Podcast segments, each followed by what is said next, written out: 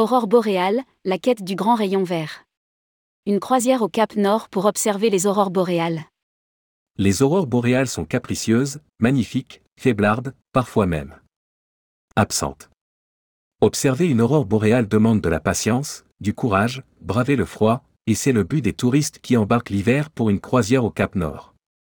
Récit d'une aventure en Norvège parfois fructueuse, d'autres fois pas, autour de ce phénomène naturel qui fascine les voyageurs rédigé par Jean-François Rust le vendredi 21 octobre 2022.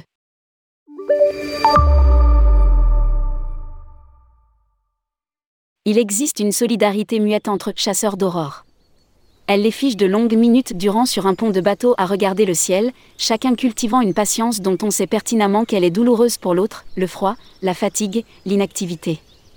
Certains s'en vont et ont compati face à l'urgence de vouloir retrouver la chaleur du navire, quand les doigts piquent et que rien ne vient dans le ciel. On se dit alors que le prochain, ce sera nous. D'autres, teigneux, s'accrochent au pied de leur appareil photo, tous réglages effectués, convaincus que la voûte céleste finira par livrer sa magnificence. Aurore boréale, Cap Nord, l'une des meilleures zones pour les observer. Ainsi va la vie chaque soir ou presque sur les bateaux de la compagnie Urtigrutan. Lire aussi, Urtigrutan Expédition lance cette nouveau itinéraire en Arctique pour l'été 2023. Été comme hiver, les navires grimpent au septentrion du pays, doublant le cap nord en longeant les côtes du Finnmark, entre Trom et Kirken. L'une des meilleures zones au monde pour observer les aurores boréales. À lire aussi, Norvège, que faire à Trom en hiver?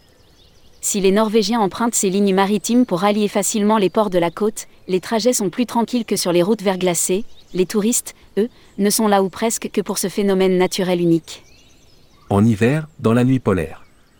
Pour faire simple, car le cas scientifique est complexe, les aurores boréales se produisent dans ces régions toute l'année mais sont plus visibles en hiver. La nuit polaire et l'air limpide favorisent leur observation, dans cet environnement peu habité, marqué par une faible pollution lumineuse. Le phénomène est plus important en période de fortes éruptions solaires puisque les aurores boréales sont directement liées à son activité. Encore faut-il que le ciel soit dégagé. Et même quand il l'est, leur apparition n'est pas automatique. Chaîne télé Aurora Forecast, Annonce radio à bord. À bord du bateau, toutes les informations sont disponibles pour anticiper l'occurrence de l'événement. Dans les cabines, la télé diffuse la chaîne Aurora Forecast qui annonce la météo boréale et les probabilités d'observation. Une caméra de pont scrute le ciel et ses images sont retransmises en cabine. À la passerelle, l'équipage se tient prêt à annoncer par radio la présence d'une aurore, au cas où l'on soit occupé à d'autres activités. C'est ainsi que l'auteur de ces lignes ratera la seule et unique occasion d'observation durant ces trois jours de navigation.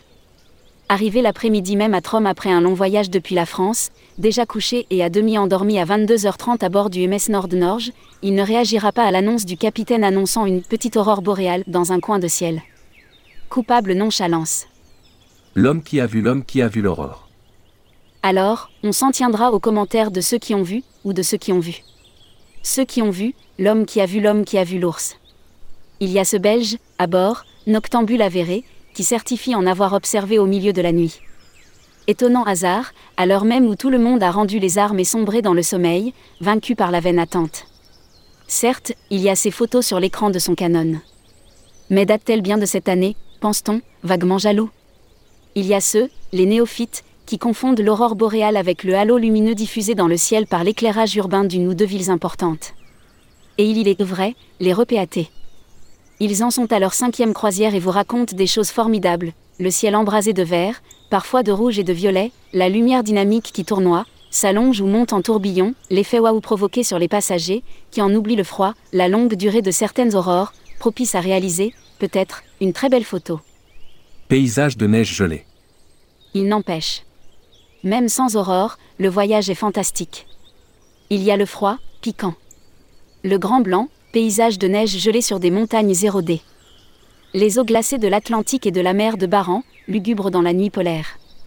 La nuit, justement, étendue sur près de 24 heures, un décor de suie où hommes et reliefs s'enveloppent d'un halo fantomatique. Le tout sur un bateau confortable, refuge rassurant dans un univers abrupt. Promis, nous reviendrons en Norvège et coucherons sur le pont s'il le faut pour observer, Enfin, une vraie aurore boréale. Pratique. Vol direct ou avec escale Paris province vers Oslo, avec Air France, Norvégian, SAS. Puis vol Oslo-Trom avec SAS. Hurtigruten dispose d'une flotte importante de navires. Le voyage classique aller-retour dure 12 jours, de Bergen à Kirken. Pension complète. Plusieurs types de cabines selon les bateaux. Nombreux départs tout l'hiver. Office de tourisme de Norvège, visite norway.fr.